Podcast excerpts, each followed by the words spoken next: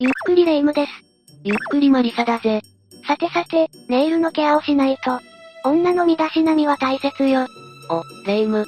何しているんだあら、マリサ。ちょっとね、ネイルが剥がれちゃったから爪を切って修正しようと思っているの。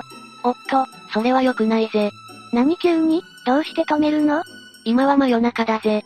夜に爪を切ると親の死に目に会えないって聞いたことないかそんな迷信もあったわね。でも本当に死ぬわけないじゃない。マリサ、脅かしすぎよ。そんなことはないぜ。夜に爪を切る行為は、戦国時代の夜爪から来ているんだ。夜爪というのは、命を詰めることイコール短命になるってことだな。え、そんな意味があったの。知らなかったわ。だけど日本には、他にもこんな言い伝えが、たくさんあるわよね。そうだな。こういった、しきたりは数多く存在する。私たちが子供の頃からやっていた、あのしきたりにも実は裏に恐ろしい意味が隠されているんだぜ。お、恐ろしい意味なんだか興味あるわ。今回の解説は、本当は怖い日本のしきたりについて10選紹介しよう。いつも通りランキング形式で発表していく。わあ、面白そう。よろしく頼むわ。早速、始めるぜ。第10位は、敷居だ。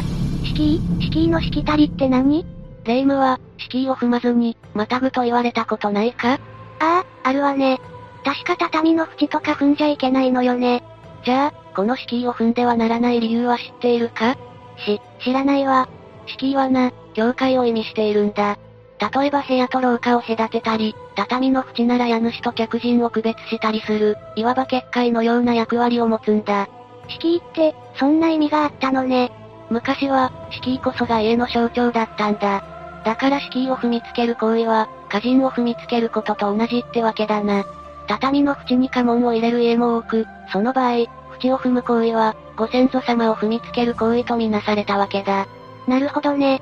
昔の人は、格式を重んじているのが伝わるわ。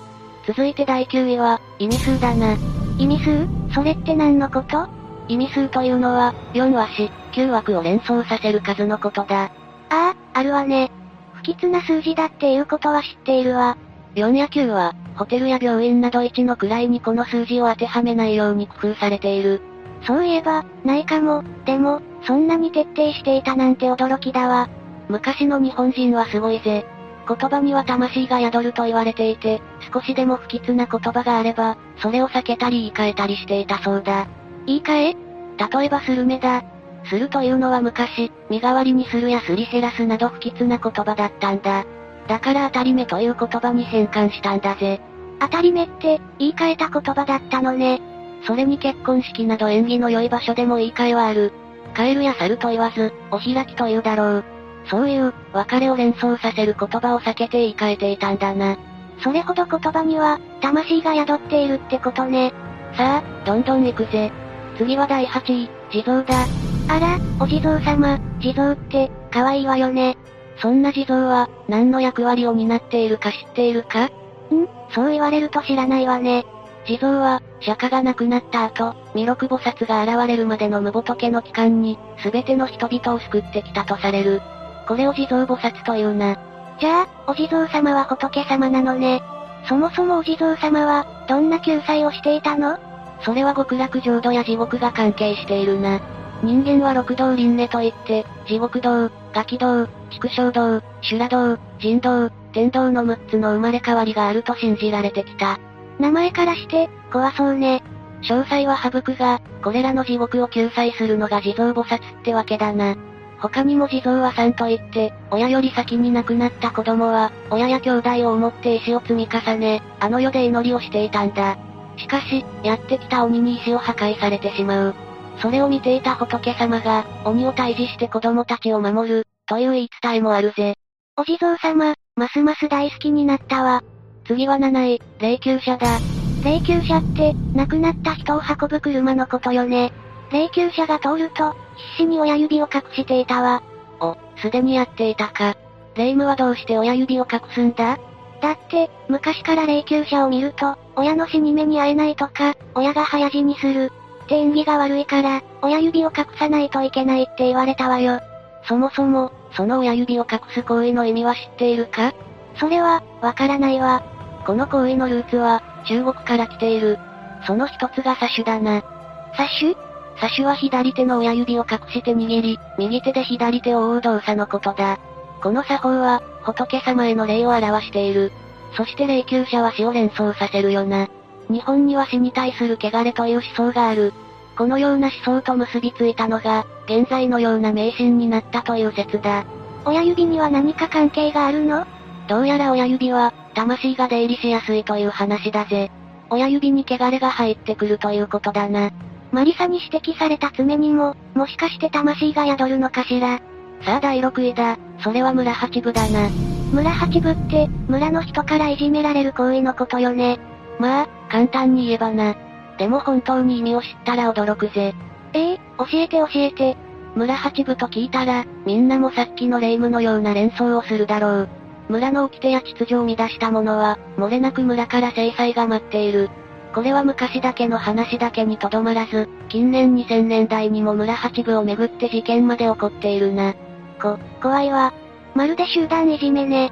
標的になったら、葬式の世話と家事の消火活動以外は、関与されない。え、葬式と家事は助けてくれるのいや、これは助けるという意味ではないな。葬式は遺体を放置すると腐敗するだろ、迷惑だから片付けるということらしい。同じ理由で火事は、林家に燃え広がらないようにするためだな。ああ、そういうことね。結局自分たちの損害にならないようにするってこと。村八部は、結婚式、出産、成人式、旅行、病気の世話や介護、深海地区の手伝い、水害や災害時の世話、年季法要、これらの出来事に、村人は一切関わりを持たないんだ。うわ、本当にいじめじゃない。こんなことされたら、精神やられるわ。ここからはベスト5だな。しきたりって、たくさんあるのね。では第5位は、子守歌だ。子守歌って、お母さんが赤ちゃんをあやすための歌よね。そうだ。代表的なのは年々コロリオという子守歌だな。この子守歌にも本当の意味が隠されているんだぜ。本当の意味子守歌の多くは、江戸時代から存在していたと言われている。江戸時代には、子守暴行といって母親の代わりに、暴行している女中が子守を務めていたんだ。当時、貧しい家の子供は、裕福な家に暴行に出されていた。女の子なら子守や、お使いなどの役割を与えられたんだ。知らない家で働くなんて、偉すぎる。暴行人が実家に帰れるのは、年2回、正月と盆のみ。それ以外はずっと主人から指示を受けながら働く毎日だった。かわいそうね。そんな辛い毎日の中、子供をあやしながら自分の境遇の恨みや世間への皮肉を込めて子守歌にして、それが広まったとされている。子供は、とばっちりな感じがするわね。だから子守歌というのは、念が込められた、曰く付きの歌なんだぜ。子供のためにも、絶対歌わないって決めたわ。さて第4位は、てるてる坊主だ。あら、てるてる坊主懐かしいわね。昔、遠足や運動会の前の日に作ってぶら下げたわ。みんなも一度は、てるてる坊主を作ったことがあるんじゃないかな。てるてる坊主にも、何か裏があるってことそうだ。てるてる坊主は、平安時代に中国から伝わったとされている。中国の伝説で、雨を降らせ続けていた東海竜王のところへ、聖女という娘を生贄として捧げると雨が止んだという話がある。その話から、てるてる坊主は中国では総聖女として祀ったとされているな。中国では、女の子なのね。だが日本でも言い伝えがあるんだ。昔、雨が止まずに降り続いていた時、お経を唱えるとたちまち晴れにしてしまう凄腕のお坊さんがいた。だけどお経を唱えたにもかかわらず、雨は止まなかったんだ。それを知った殿様が怒って、そのお坊さんの首をはねて布にくるんで吊るしたら、雨が止んだ。という伝説だ。そんなことで首をはねるだなんて、やりすぎよ。中国も日本も、元は生贄になった人がいるってことね。可愛い姿の裏に隠された真実ってところだな。てるてる坊主を吊るすことは、この先ないかも。いよいよトップ3だな。第3位は、ウバステ山だな。ウバステ山って確か、年老いた老人を山に置いて木彫りにするってやつだっけそうだな。これって本当にあった話なの本当にあったなら、結構事件ものよね。ウバステ山は、伝説としては有名だよな。年老いた老人は役に立たないから、山に捨てろという、殿様からお触れが出た地域の話をするぜ。ある時息子はお触れに従い、年老いた母親を奪捨て山に連れて行き捨てなければならなかった。もちろん母親も自分が捨てられることを分かっていたんだ。結局息子は、母親を捨てることができず連れて帰ってきて、床下に隠して生活をすることにした。自分の母親を捨てるなんてできないわよね。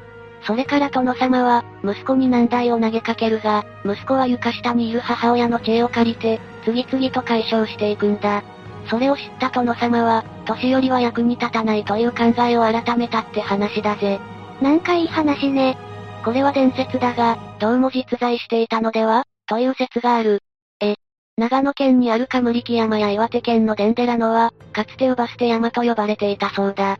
本当にあったなら、なんて悲しいことなの。ちなみにデンデラノは、心霊スポットとしても有名だぜ。まさか、捨てられた老人の怨念吉台に行くぜ。それは指切り玄満だ。指切り玄満、約束するときに使うわよね。わかった、ハリセンボンの増すところが怖いとかいや、これは指切りのことだ。なんと本当に指を切っていたらしい。はいこのルーツは、江戸時代の遊郭にある。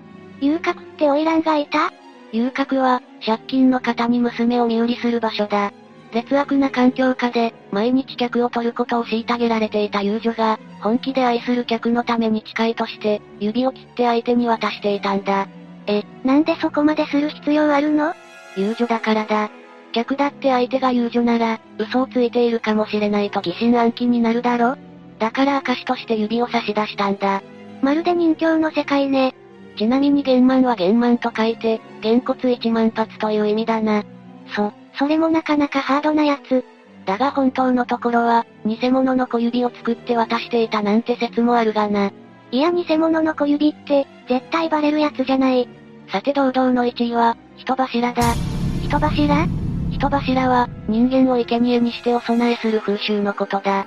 い、生贄さっきの、てるてる坊主みたいな人柱は大きな建造物が災害などによって破壊しないように、生きた人間を土中に埋めたり、水中に沈めたりして祈願をしていたしきたりのことだ。はい、生きた人間を埋める意味がわからないんですけど。昔の風習は、生贄を作ることで災難から逃れようとするものが多かったんだ。この人柱も明治時代後期まで、本当にあったんだぜ。人の命をなんだと思っているのかしら。人柱で特に有名なのは、北海道の縄文トンネルだな。ここは曰く付きのトンネルでな、奴隷のように働かせられた人たちが、人柱にされてしまったんだ。まさか、トンネルに埋められたのああ、その後地震がきっかけで、人骨が発見されている。縄文トンネルでは、100人以上がひどい労働環境が原因で亡くなっているぜ。や、やばすぎる。そんなことが実在していたなら、これまでの話だって、もしかしたら、さて、ランキングは以上だ。しきたりに、こんな怖い真実が隠されているなんて、びっくりよ。まだまだ日本には多くのしきたりがあるからな。迷信だからといって、馬鹿にしてはいけないぜ。き、気をつけるわ。よし、今回はここまでだな。怖いしきたりを他にも知っている人がいれば、教えてほしいわ。それではご視聴ありがとうございました。